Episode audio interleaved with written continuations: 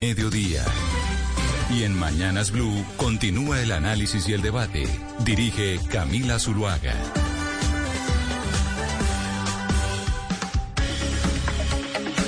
Son las 12 y 16 minutos ya de la tarde. Le agradecemos a cada uno de ustedes que se conecta a través de la señal de Blue Radio en todo el país, fuera de nuestras fronteras y a quienes nos ven a través de el canal de Caracol Televisión en YouTube, Caracol ahora. Sebastián Nora, la noticia sin duda alguna de hace una semana en los Estados Unidos fue el anuncio de Joe Biden de perdonar eh, a quienes hayan sido procesados a nivel federal por posesión de marihuana. Sí, un, paso que es un cambio mundial, una bomba en este, en este debate, Gonzalo, sobre el tema de las drogas. Eh, el presidente tiene la potestad del derecho de indultar delitos federales y en esta ocasión, pues, el, el presidente Joe Biden indultó a 6.500 presos, según eh, estadísticas de la Casa Blanca, que a nivel federal estarían presos por posesión de marihuana. Realmente es más simbólico que fáctico el impacto, porque la mayoría de los casos de posesión de marihuana en Estados Unidos recaen sobre delitos en los estados. Los estados tienen más gente presa que a nivel federal, pero tendrían que los gobernadores seguir la línea de Joe Biden para que muchas más personas se beneficien. Pero en el tema simbólico, ideológico y programático, sí es de un impacto mundial y sobre todo para un país como Colombia. Antes de seguirle explicando y de presentar a los invitados que trajimos para discutir este tema, importante que oigamos un pedazo de la explicación del mismo presidente Joe Biden para indultar a estos 6.500 presos. As I said when I ran for president, no one should be in jail just for using or possessing marijuana. It's already legal in many states, and criminal records for marijuana possession have led to needless barriers to employment to housing, to educational opportunities. And that's before you address the racial disparities around who suffers the consequences. While white and black and brown people use marijuana at similar rates, black and brown people are arrested, prosecuted, and convicted at disproportionately higher rates. So today, I'm taking three steps to end this failed approach. First, I'm announcing a pardon for all prior federal offense, federal offenses for the simple possession of marijuana. Ahí lo que decía Sebastián, básicamente el presidente Joe Biden, es que, como lo dijo en su campaña presidencial, él va a darle el perdón a quienes tengan la posesión de marihuana a nivel federal. E incluso antes de anunciar el perdón, Sebastián hablaba de las razas, de las razas morenas, de las razas negras, de las razas blancas, que al final todas consumen por igual cantidad eh, la marihuana, pero siempre quienes salen perjudicados son los de la raza negra y los, de la raza morena, básicamente. Sí, las, las estadísticas de, de, presos en Estados Unidos por tanto tráfico como consumo, como comercialización de drogas es muchísimo más alto y acentuado en los negros que en otro tipo de razas. Para terminar de Gonzalo ofrecer el contexto, realmente los Estados Unidos y el mundo nunca prohibió el uso y la producción de marihuana, solamente fue hasta 1937, después de la fallida cruzada contra el alcohol que se protagonizó en los años 20. Ya Gonzalo en 1961 se hizo la provisión mundial en una convención organizada por las Naciones Unidas y ya digamos que ya todo el despliegue armamentístico e ideológico pues lo hizo el presidente Nixon en el 71. En Colombia se han hecho avances, discusiones y ahora con nuevo cambio de presidente y paradigma pues veremos qué trae y qué escenario vamos a tener en estos años. Pues, don Hugo Mario Palomar, usted me corregirá, hoy hay debate, ¿no? Debate del cannabis, de su uso adulto en Colombia en la plenaria de la Cámara. Sí, Gonzalo, eh, hay que decir antes que este proyecto de ley ya se había hundido antes. En la pasada legislatura era entonces Iván Duque el presidente de la República y el gobierno de Iván Duque tenía mayorías en el Congreso. Esta vez se vuelve a debatir eh, esta tarde en plenaria de Cámara de Representantes y lo que pretende este proyecto, Gonzalo, de acto legislativo, es que se permita la regularización del uso del cannabis por parte de mayores de edad, así como unificar la normatividad actual respecto a la utilización del cannabis para uso científico. En, en, en términos más concretos, Gonzalo, lo que se busca es levantar la prohibición en Colombia para que las personas puedan portar y consumir eh, cannabis y sus derivados si son mayores de edad. Eso sí, advierte este proyecto de acto legislativo que se prohibirá el consumo de cannabis en entornos escolares, en espacios públicos y en zonas comunes, entre otros. Ana Cristina, y en Antioquia, a pesar de que esta ley no ha sido radicada ni aprobada, ¿ya tienen comité departamental de cannabis? Sí, lo que pasa, Gonzalo, es que, a ver, el viernes se oficializó en Antioquia el Comité Departamental de Cannabis Medicinal e Industrial, es decir, porque el cannabis eh, medicinal ya, ya pues es, eh, es eh, aprobado. Y se oficializó este comité ante la Secretaría de Agricultura y ante el Ministerio de Agricultura, porque le cuento que solamente en Antioquia, nada más hablando del departamento de Antioquia, hay 108 empresas en 16 municipios distintos que están dedicados a la producción y a la comercialización de semillas eh, seleccionadas de cannabis medicinal. Estamos hablando de cannabis medicinal e industrial. Entonces, bueno, pues eh, eh, esto va por un camino muy distinto. Es decir, ya, ya digamos que con el cannabis medicinal libre, pues ya vemos que se están abriendo otras sendas. Por eso, para hablar de este tema, tenemos a Juan Carlos Lozada, representante del Partido Liberal. Señor Lozada, gracias por acompañarnos en Blue Radio. Gonzalo, un gusto, un placer para mí estar aquí. Un saludo para toda la mesa de trabajo y para toda la audiencia de Blue. Lo mismo para el representante Luis Miguel López del Partido Conservador. Representante López, gracias por estar en Blue Radio. A ustedes, un saludo muy especial Gonzalo, Ana, Sebastián y por supuesto Juan Carlos, compañero mío de Congreso. Y a todos los que nos escuchan. Quiero comenzar con el representante Lozada eh, a de lo que pueda ocurrir.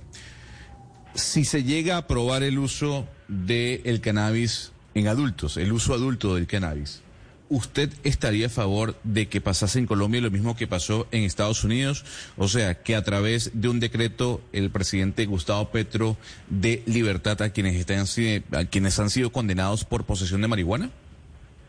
Absolutamente, estoy plenamente de acuerdo con lo que hizo el presidente Joe Biden. Creo que es una medida de mínima justicia para las víctimas del prohibicionismo y de la fallida guerra contra las drogas que ha impuesto justamente los Estados Unidos y por eso estoy plenamente de acuerdo con Sebastián, que si bien eh, los efectos reales no son más allá de 7.500 personas que recuperarán la libertad en términos del cuestionamiento de una política pública internacional eh, fallida como el prohibicionismo y la guerra contra las drogas, sí es una revisión de ese modelo absolutamente eh, contundente e importantísimo para países como Colombia que hoy tendrán este debate.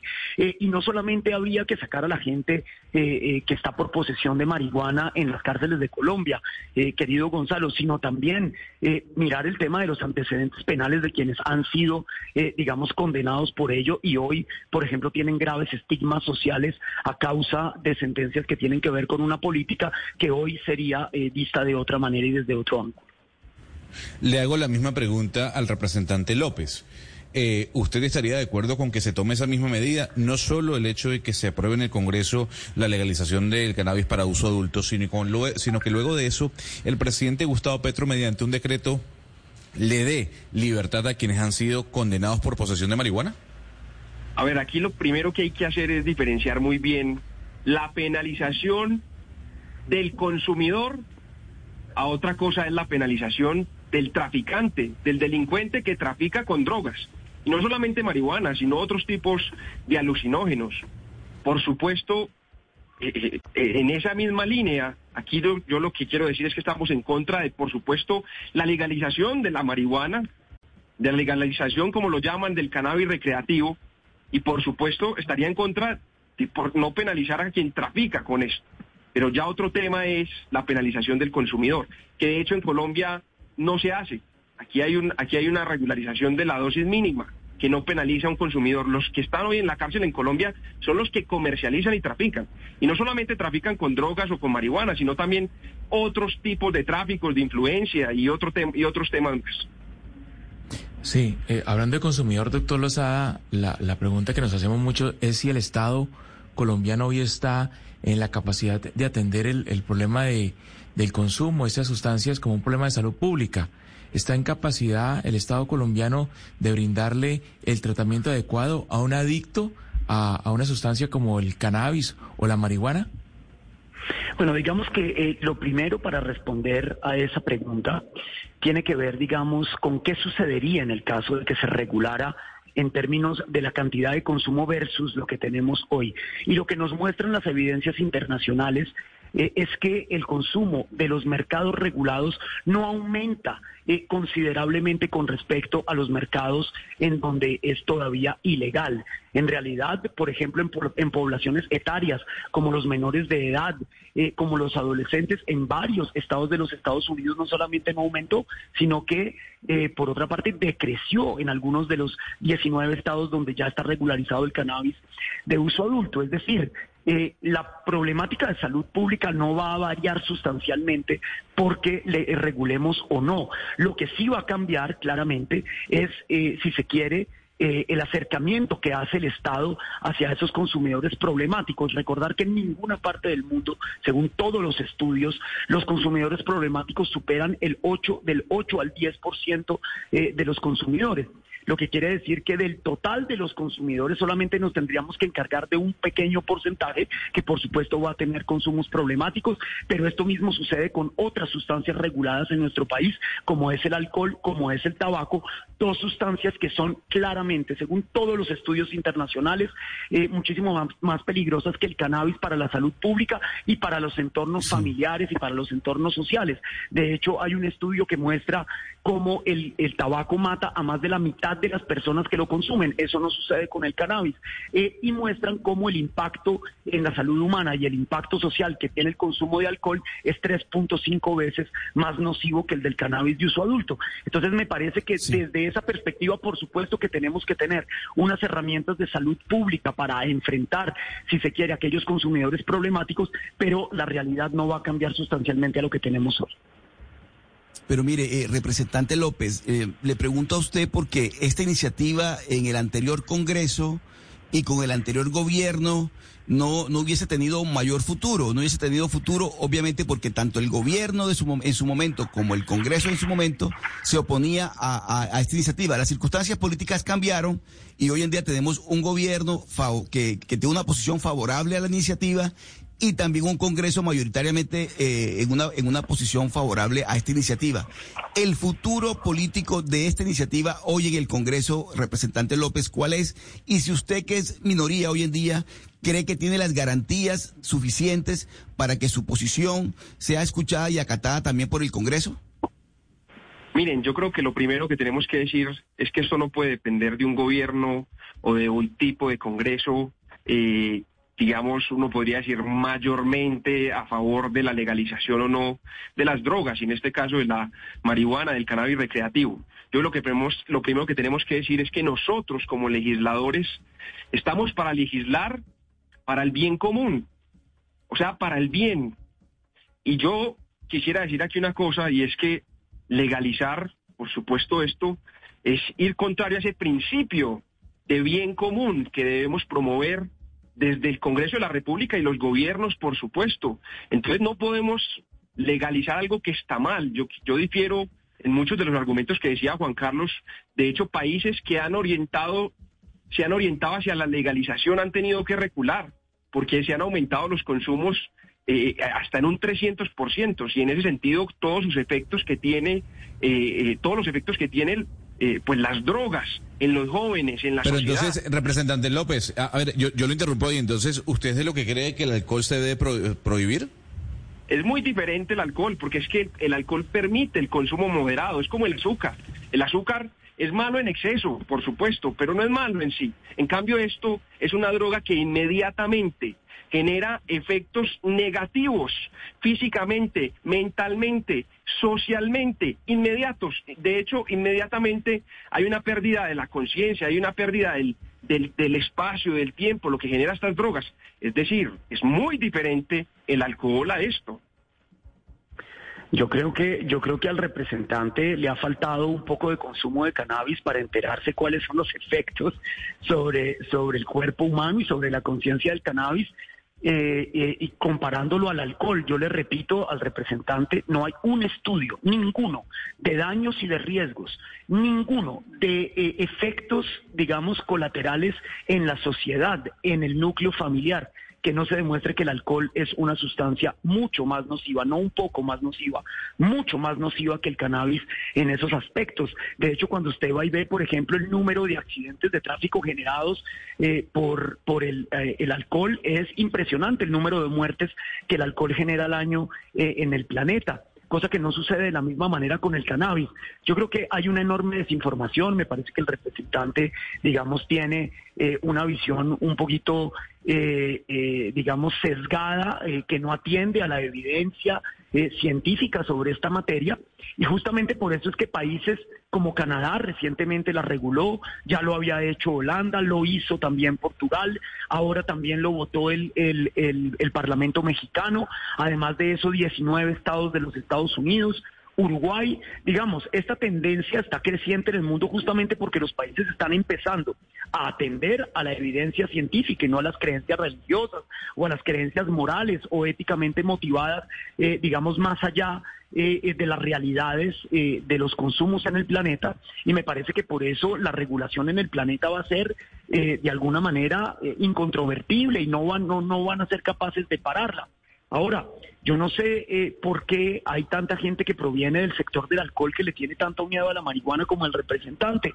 Yo creo que ah, es hora de poner las cartas sobre la mesa. El alcohol es una sustancia que es más dañina que la marihuana y es hipócrita de parte de una sociedad tener sustancias más peligrosas que otras que estén reguladas, pero en cambio satanizar esas otras eh, sustancias de esa manera simplemente eh, como una forma política. Bueno, no sé por qué no se atiende si se quiere a la evidencia científica. Diana, antes de su pregunta, eh, eh, eh, al representante López, antes de la pregunta de mi compañera Diana, que creo que es bastante importante y viene al caso, nada más doy un dato, ¿no? Canadá, desde la legalización de la marihuana, ha recaudado 139 millones de dólares, ¿no? 139 millones de dólares en impuestos generados por la marihuana ya legal y toda la industria, Diana. Imagínese. Gonzalo, es que, es que si, usted me permite meter la cucharada, y Canadá en el primer año de, regular, de, regulación logró quitarle a las mafias la mitad del mercado. Es decir, recuperó inmediatamente el 50% del mercado a un mercado legal, solo en el primer año. Eh, y por supuesto que es mejor tener eh, si se quiere, un mercado legal que tribute a un mercado ilegal que lo único que hace es poner enormes cantidades de dinero en manos de delincuentes, de traquetos, de jíbaros, de narcotraficantes. Eso es absolutamente evidente. Esa es una de las razones primordiales por las que hoy muchos países, además de la defensa de los derechos y las libertades, están regulando porque se han dado cuenta que es mejor tener un mercado regulado que un mercado ilegal. Yo quiero, yo quiero mencionar algunos puntos que ha mencionado Juan Carlos y que me ha mencionado directamente. Y es que yo por las consecuencias, digamos, negativas que tienen los excesos de todo, no solo del alcohol. Es que cuántas personas mueren por obesidad, el exceso en la comida, cuántas personas mueren por diabetes, exceso en el azúcar, cuántas personas mueren por problemas cardiovasculares, exceso en la grasa. Es decir, qué pena, pero los excesos aquí son otra cosa diferente. Pero estamos hablando de una droga.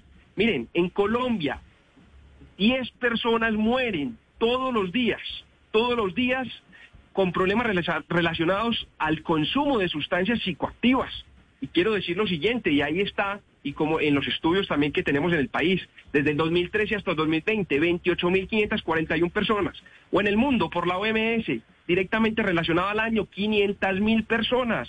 Y, por supuesto los estudios está como todo está relacionado con la marihuana, como una droga también de, de iniciación y de puerta a otras drogas mucho peores, por ejemplo, como los, los alucinógenos, como el, la cocaína, como el, eh, eh, por supuesto la heroína, el éxtasis y demás drogas que son esta y está garantizado como puerta de entrada. Y miren todas las consecuencias negativas que tiene, físicas, mentales, sociales, como el proclive que tiene las personas que consumen marihuana, también al suicidio, el tema familiar, lo que se ha convertido, la salud mental la dependencia que genera estas drogas, por supuesto, las consecuencias físicas, neuronales, cómo se ha estudiado todo esto y las consecuencias negativas que tiene, por supuesto están y que son inmediatas.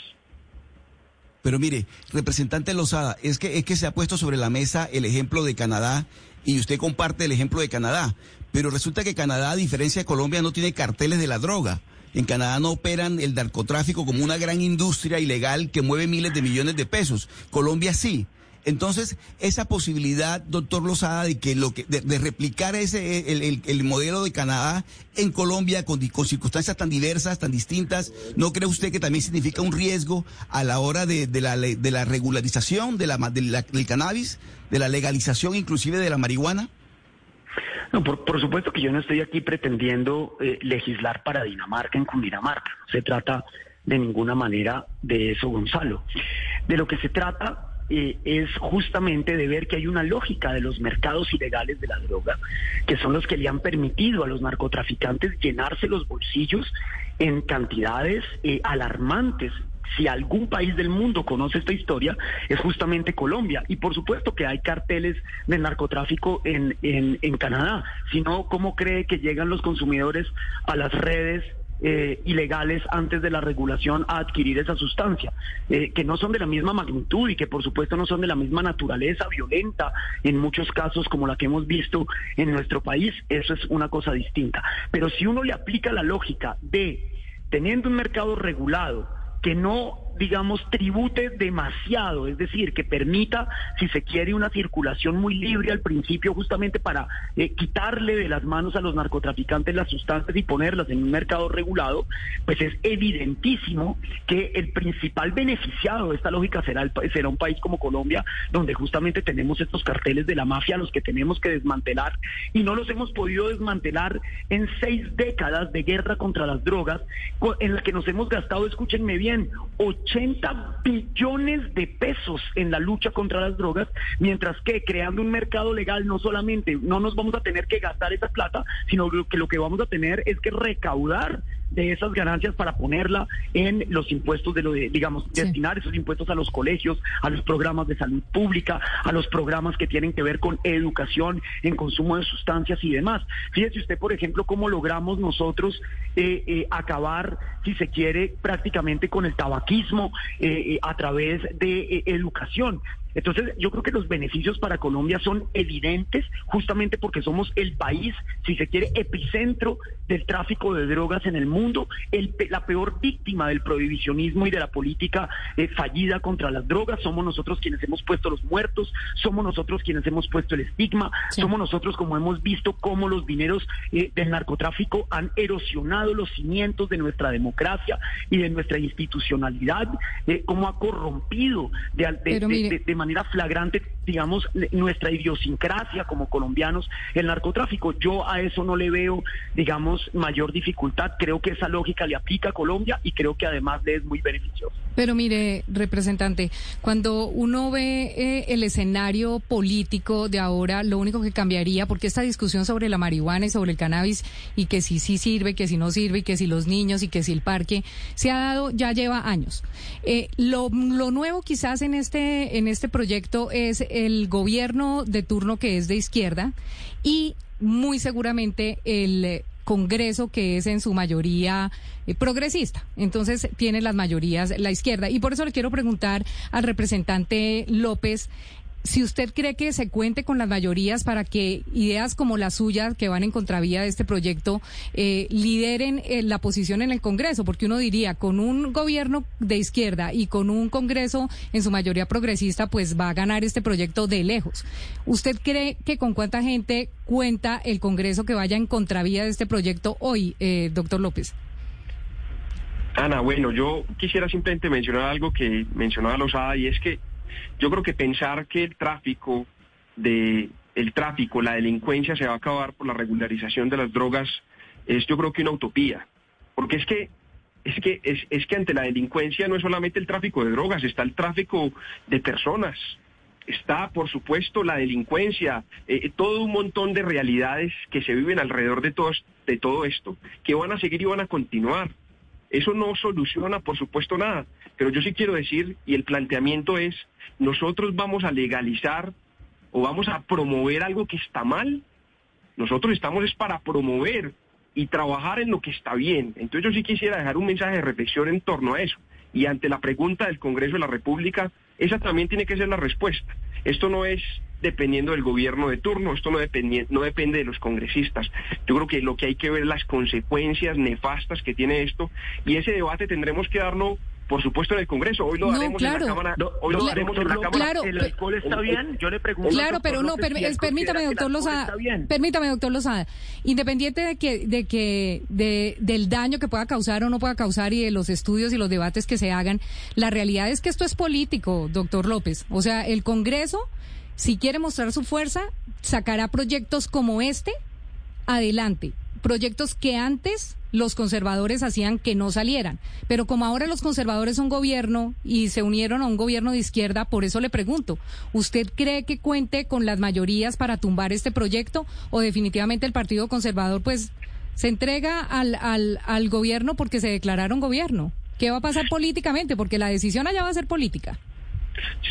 Exactamente, uno podría decir que las leyes que construimos son decisiones políticas, pero la política no puede estar alejada de la ética. Y para responderle a Juan Carlos Lozada, por supuesto, el, alcohol no está mal porque permite el consumo moderado. En cambio, la marihuana tiene dependencia y todas las consecuencias que tiene. Está mal per se.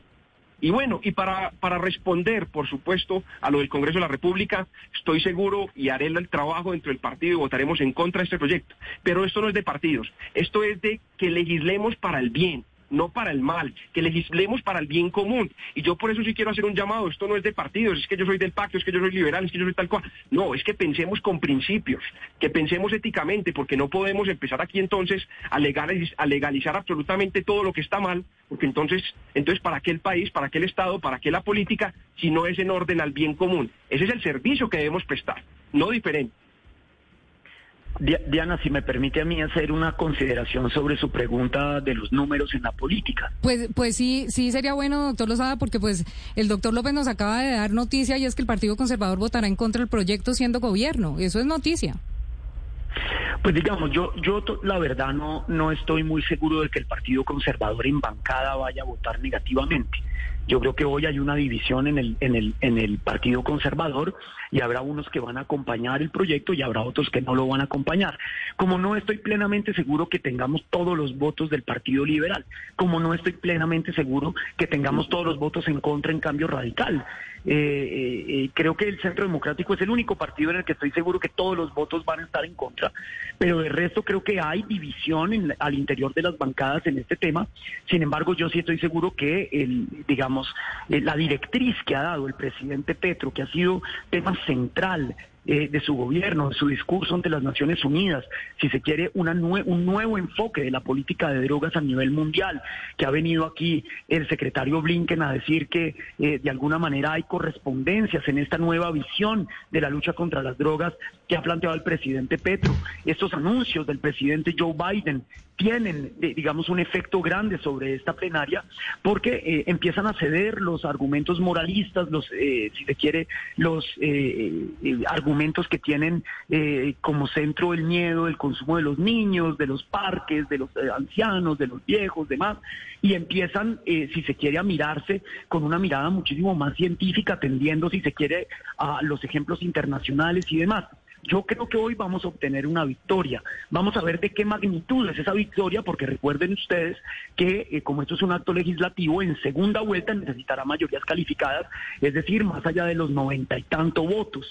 Y por eso esta, este, eh, hoy, es el, hoy es la hora de la verdad, si se quiere, de saber qué tanta posibilidad tenemos de hacer pasar este proyecto que se ha hundido siempre en plenaria. Recordemos que ya ha pasado dos veces, tres veces, perdón, por la comisión primera de la Cámara y que es la plenaria quien la ha hundido eh, hoy vamos a tener la presencia, según me han dicho, del ministro de Justicia, vamos a tener presencia del ministro Prada del Interior, quiere decir que tenemos el aval del gobierno para continuar con este proyecto en discusión. Le quedarán seis debates, por supuesto serán seis debates arduos, en especial los últimos cuatro donde hay que hacer mayorías calificadas. Yo creo que la cercanía del Partido Conservador con el gobierno nacional nos va a traer unos votos conservadores contrario a lo que diga mi compañero y sé que hay gente que no va a votar de ninguna manera a favor del proyecto y eso está bien. Eh, yo les cuento un poquito de los números como han estado hasta ahora. La primera vez que los radicamos perdimos por tres votos, la segunda vez empatamos 16 a 16, creo que ustedes lo recuerdan, y en el desempate ganamos por dos votos, la tercera vez ganamos por ocho votos y esta vez en la Comisión Primera de la Cámara ganamos 25 a 5. Es decir, si uno se atiene a los números como han ido evolucionando, es clarísimo que ya desde el Congreso anterior, que tenía, digamos, una mayoría muy conservadora, cosa que no tiene este, ya habíamos logrado victorias importantes. Me parece que en este Congreso vamos a terminar, si se quiere, de completar la tarea.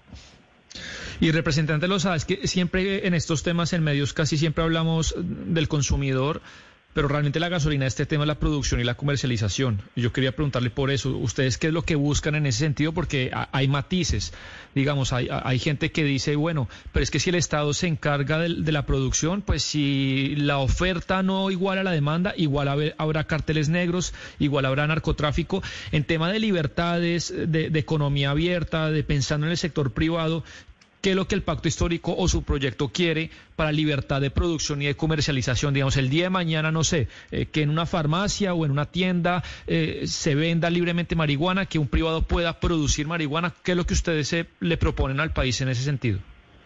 Sebastián, esa es una pregunta fundamental porque tiene que ver con el modelo de regulación del cannabis de uso adulto que tendrá que ser tratado en una ley estatutaria que reglamente el acto legislativo, pero yo sí le puedo decir de una vez cuál es mi visión. Yo creo que la economía de mercado es la mejor salida para Colombia, creo que lo ha demostrado el modelo canadiense, el modelo holandés, el modelo portugués y el modelo norteamericano. Fíjese que esa es eh, eh, la dificultad que ha tenido Uruguay. Uruguay estatalizó el consumo de cannabis y entonces allá solamente se ha recuperado del 100% de un mercado ilegal solamente un 35%, mientras como le cuento en los Estados Unidos y en Canadá rápidamente se convierte en una economía formal ilegal. Ahora, debe ser una economía de mercado para el cannabis, pero que tenga, si se quiere, formas de equilibrar la cancha con aquellos que han sido víctimas del prohibicionismo y de la guerra contra las drogas, como por ejemplo en los municipios del norte del Cauca, en Caloto, en Condoto, en Corinto, donde hay unas problemáticas sociales y de guerra alrededor de los cultivos de cannabis que es realmente muy preocupante. El Estado ahí debe tener que intervenir a través de unos licenciamientos más simples, que no nos vaya a pasar lo que nos sucedió con el mercado del medicinal, que los pequeños y los eh, más marginalizados de nuestra sociedad no pudieron competir y participar de ese mercado. Y me parece que es el Estado el que les tiene que equilibrar la cancha a ellos dentro de un mercado, si se quiere, eh, de libre circulación. De otra manera, podemos caer en el error que cometió Uruguay y me parece que Colombia, como un país productor de cannabis, eh, donde se calcula que hay un millón y medio más o menos de consumidores de cannabis regulares, sería una absoluta torpeza estatalizarlo. Yo creo que debe ser un mercado libre pero que tenga unas medidas que equilibren la cancha para que los pequeños también puedan participar del mercado. Pero, doctor Loza, quiero insistir en la pregunta de... Mencionar algunos puntos, qué pena. Eh, yo, yo, no, pero eh, es que quedó en el aire una pregunta que es la, la de Sebastián. Eh, con respecto a, en dónde se va a comercializar la, la, marihuana a partir de la aprobación del proyecto de ley, si se aprueba, por supuesto. Es decir, en Colombia se va a vender marihuana en las droguerías, en las farmacias, en los supermercados, en las calles va a ser, y el consumo en donde también se, se, va, se va a permitir. Claro, eh, eh, el proyecto de acto legislativo establece que se podrá comercializar el cannabis a través de un licenciamiento. Eh, ese ya es un primer punto. Fíjese que el presidente Petro ha hecho algunos anuncios que a nosotros nos preocupan eh, grandemente y es que él ha dicho en múltiples bancadas de diferentes partidos que él considera que la fórmula a través de la cual se le puede equilibrar la cancha a quienes históricamente han sido víctimas del prohibicionismo es que no haya licenciamiento del cannabis. Yo creo que eso sí es muy grave porque es una sustancia que genera daños, como la genera el alcohol, como la genera el tabaco. Eh, es una sustancia que no debe llegar de cualquier manera a las manos de los niños y de los eh, menores de edad, que debe ser únicamente para el consumo adulto y que por lo tanto deben estar vendidos en establecimientos que tengan un licenciamiento. Por supuesto, eh, ya veremos cómo reglamenta la ley ese licenciamiento, cuánto costará, quiénes, quiénes podrán acceder a él, se, que, se crearán, si se quiere, negocios específicos para el cannabis o se va a poder vender, por ejemplo, en bares donde ya hay licenciamiento de venta de alcohol. Eso todo lo vamos a tener que discutir, si se quiere, en la reglamentación del acto legislativo, que será una ley estatutaria. Yo creo que es fundamental que haya un licenciamiento en Colombia, que no eh, podamos salir Sebastián Nora y yo a vender marihuana a las esquinas de Bogotá, de Medellín o de Cali. Creo que eso es una absoluta irresponsabilidad con una sustancia que nosotros de ninguna manera tratamos como de una manera apologética, sabemos que tiene unos riesgos y que tiene unos daños y por lo tanto debe ser consumida solamente por aquellas personas que están en la mayoría de edad y que pueden tomar decisiones informadas en esta materia. Yo creo que eh, en este punto de la discusión, pues podemos hablar un poco más y concentrarnos no en el, en el argumento de me parece malo o me parece bueno, porque creo que eso no es el centro de la discusión. Puede que a uno le parezca malas las dos cosas y pues el consumo de marihuana y de alcohol y tener un poco más en cuenta la evidencia científica y por eso me quiero concentrar un poco en una afirmación del representante López. Usted habla de que el alcohol permite moderación. Si el alcohol permite moderación, eh, yo le pregunto, ¿por qué no se le vende alcohol a los niños si el alcohol permite moderación? ¿Qué es el alcoholismo si el alcohol permite moderación, como usted dice? Y usted, y usted, ¿en qué evidencia científica? Porque pues nosotros estamos hablando acá no en términos de lo que nos gusta o no nos gusta. ¿Cuál es la evidencia científica? ¿Dónde vio usted un estudio que diga, uno, que el alcohol permite moderación y segundo, eso que usted acaba de decir, que el alcohol es más malo, que, que, que la marihuana es más mala que el alcohol, que no sé dónde vio ese, o sea, porque si usted se pone a mirar, por ejemplo, eh, los delitos cometidos bajo la influencia del alcohol o bajo la influencia de marihuana, pues es que no hay ni siquiera comparación en las cifras. Bueno, Ana, justamente en ese mismo sentido, yo creo que son mensajes muy tristes los que están anunciando desde el gobierno, porque aquí hablamos de comercialización. Estamos sobrepasando lo que debe primar es la vida de los colombianos y la vida de las personas. Estamos hablando ante una realidad que, ante una realidad que mata y, adicional a eso, que además mata en vida a las personas con las realidades que tiene y las consecuencias físicas, mentales y que ya he mencionado, por supuesto. Respecto al alcohol es lo mismo que el azúcar, lo mismo que las grasas, lo mismo que muchos otros cosas. Miren, por ejemplo, en Europa uno dice, hombre, el, el, el, alcohol es considerado inclusive como un alimento. ¿Y sabe por qué? Porque antes el agua contaminada pues la tenían que fermentar para poder matar todas las bacterias. Miren la historia que tiene, por supuesto, esto, y, por lo, y lo de los 18 años es, por supuesto, el uso de la razón que tienen los jóvenes, el uso de la razón. A los 18 años ya uno está en capacidad de tomar decisiones y de moderar el consumo de muchas cosas. Y en ese sentido, así como el azúcar, así como lo otro, permite moderación. En cambio, esto estamos hablando de una droga alucinógena que de una vez los efectos que tiene en el ser humano inmediatos son contrarios, inclusive hasta la pérdida de la conciencia en el mismo sentido, ese sentido de euforia cuando se consume el cannabis, etcétera. Y miren, estudios demuestran y muestran cómo solamente se, se requiere un 3% de cannabis, de cannabinoides, de, de este THC para empezar y sentir todas estas sensaciones, pero llega hasta tal punto y crece la dependencia por eso que hoy se está consumiendo THC con hasta 30 y 40%, 20% de cannabis, eh, eh, de, cannabis generando unos efectos, por supuesto, y entrando a otras drogas que ya son más mortales, por supuesto. Entonces, aquí lo, que hay que, aquí lo que hay que hablar es de las consecuencias inmediatas que tiene y también los impactos que tiene sociales. Miren, por ejemplo, a nivel laboral, hay que decir que siete de cada diez personas que consumen cannabis eh, son propensos a la inasistencia laboral.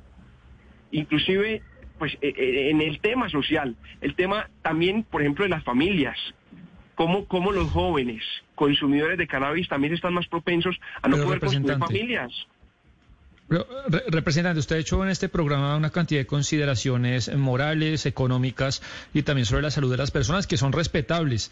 Pero digamos que hoy no estamos en 1972 después del anuncio del presidente Nixon, en el que el señor Lozada tiene una tesis y usted tiene otra, de pronto la historia dirá qué ocurre.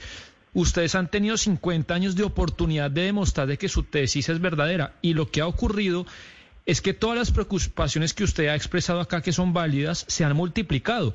Se ha multiplicado el consumo, se ha multiplicado la producción de nuevas drogas, tanto naturales eh, como sintéticas, se han multiplicado los carteles, digamos que la, Cosa Nostra, la mafia siciliana, Pablo Escobar son productos de la provisión. Entonces la pregunta concreta que le quiero hacer es, si bien usted quiere seguir persiguiendo sus ideales morales que nos ha expuesto acá, ¿por qué seguir insistiendo en la fórmula que ha multiplicado todo lo que usted detesta? ¿Por qué no explorar otro camino? No, es que Sebastián, es muy sencillo. Es que uno cree que las causas son externas. Uno dice, ah, no, es que esto es lo que ha propiciado los carteles, esto es lo que ha propiciado todo el tráfico, esto es lo que ha propiciado, ¿no? El que es delincuente es delincuente, sea en marihuana o en otras drogas o en lo que haya. Lo que aquí decimos es, como sociedad, nos vamos a permitir legalizar algo que está mal. Esa es la gran pregunta. Esa es la gran pregunta ese es el gran mensaje que estamos dejando al país. Es un tema de valores y principios, podríamos decir, argumentos moralistas. No, por supuesto está estudiado científicamente los efectos negativos, ya los mencionaba, la propensión al suicidio. Ayer nomás se celebraba el Día de la Salud Mental y veía a todos los congresistas como lo mencionaban. Usted sabe el porcentaje de las personas que han, que han, que, han tomado estas posturas y que a la fecha tenemos cuántas personas en Colombia se han suicidado y cuántas aparecen con cannabis, con marihuana en su cuerpo. Es, un gran porcentaje. Son estudios científicos. Sebastián. Entonces, mira, realmente la aproximación, yo creo que, la aproximación, la aproximación es la siguiente, la vida debe prevalecer por encima del dinero, la vida debe prevalecer por encima de las mafias y por encima de todo esto que está contrario al ser humano, a la dignidad de las pues personas. Mire, qué, qué, interesante, Sebastián, lo que dice el representante López, porque yo sí le puedo citar aquí el estudio publicado en el año 2010 que se llama Drug Harm in the UK, un, un, un estudio hecho en, en, Inglaterra que fue publicado en el diario médico de Lancet, que es un diario médico muy prestigioso. Y entonces hicieron una medida de cuáles son los efectos personales y sociales de cada una de las sustancias eh, que van de 0 a 100. Le quiero decir que la primera, la, la más nociva de todas, con 72 puntos, es el alcohol. Luego le sigue la heroína con 55 puntos, el crack o la crack de cocaína con 54, las metanfetaminas con 33, la cocaína con 27, el tabaco con 26, las anfetaminas con 23 y luego el cannabis con 20. Cuando usted compara los daños que hace el cannabis con los que hace el alcohol, son eh, eh, realmente de 50 puntos de diferencia. Una cosa realmente dramática, es decir, es muchísimo más dañino el alcohol que el cannabis. Pero pareciera que, y me, informan, no sé si me equivoco, tal vez nos puede corregir el representante López que dice que está la, la, la, la vida por encima del dinero, eh, pero me dicen que la familia de él es una de las grandes empresas distribuidoras de alcohol de Antioquia. Entonces, yo me pregunto si de verdad el alcohol es está, digamos, la, la plata está eh, por debajo de la vida o es la vida la que prima por encima de las ganancias económicas, porque oírle decir que el alcohol no tiene daños eh, eh, comparables a los de la marihuana, cuando no hay un estudio científico en el planeta que no demuestre que el alcohol es muchísimo más dañino que la marihuana, no solamente en sus efectos personales, sino también en sus efectos sociales, pues a mí sí me genera, digamos, un escosor tremendo de ver cómo se pasa por encima de toda evidencia científica y pareciera que en este caso también eh, parece haber unos intereses económicos de por medio que nos gustaría que lo explicaran. Representante Lozada, yo le quería preguntar, porque ya estamos casi contra reloj, preguntarle de pronto, permítame un segundo, representante López. Eh, eh, usted habla de la distribución y de cómo sería la distribución de, de, de, la, de la marihuana en este sentido. Cuando se apruebe, si se aprueba este proyecto, ¿cómo lo tiene pensado el proyecto que sería la distribución? ¿Sería como que uno llegara a una tienda y comprara un paquete de porros o cómo, cómo es que funcionaría el tema ya una vez aprobado? Bueno, eh, eso no está tratado en este proyecto de manera precisa porque es una reforma a la Constitución que necesitará una reglamentación mucho más específica. Fíjese usted que ya hay un proyecto presentado por el senador Gustavo Bolívar que trata esto en mayor detalle. Por supuesto que esto podría hacerse de múltiples maneras. Yo creo que la mejor de ellas sería como sucede en Holanda, que son tiendas especializadas en este tema, que por supuesto van a entregar un producto de calidad, que por supuesto lo van a poder comprar digamos, por gramos de diferentes variedades y demás, y que por supuesto se va a hacer dentro de un eh, ámbito controlado, dado por estas licencias, que no podrán, eh, digamos, eh, venderse por fuera de estos establecimientos que vendan cannabis. Yo creo que esa sería la forma más segura, más rápida, digamos, antes de tal vez en, en, en, en un futuro que se pudiera vender de otras maneras. Yo creo que la manera en que más seguridad le daría a los colombianos es que fueran lugares especializados donde se pudiera adquirir, eh, que por supuesto no sean estatales como en el caso de Uruguay, como ya lo dije, sino que hagan parte de un licenciamiento. Yo creo que esa sería la mejor manera, pero eso será debate eh, posterior al acto legislativo. Eh, creo que eso ya está de alguna manera planteado en el, en el proyecto del, del senador Bolívar. Y va a ser un debate, sin duda alguna, va a seguir siendo noticia y seguiremos hablando del tema. Representante Juan Carlos Lozada, muchísimas gracias por habernos atendido esos minutos en Blue Radio. A ustedes mil gracias, que les vaya muy bien. Un saludo para todos. Y lo mismo también para Luis Miguel López, el representante del Partido Conservador. Muchísimas gracias por este debate. Muchas gracias a ustedes. Solamente una referencia final, y eso es lo que decía. Rápido, porque tengo 15 segundos. Estoy en contra, como lo dice Lozada, también del exceso en el, en el consumo de alcohol. Es más, yo no consumo tampoco alcohol. Y también estoy en contra del exceso en consumo de alcohol, como en contra de los excesos de todo. Así que muchas gracias y, un saludo para toda la audiencia y Dios los bendiga.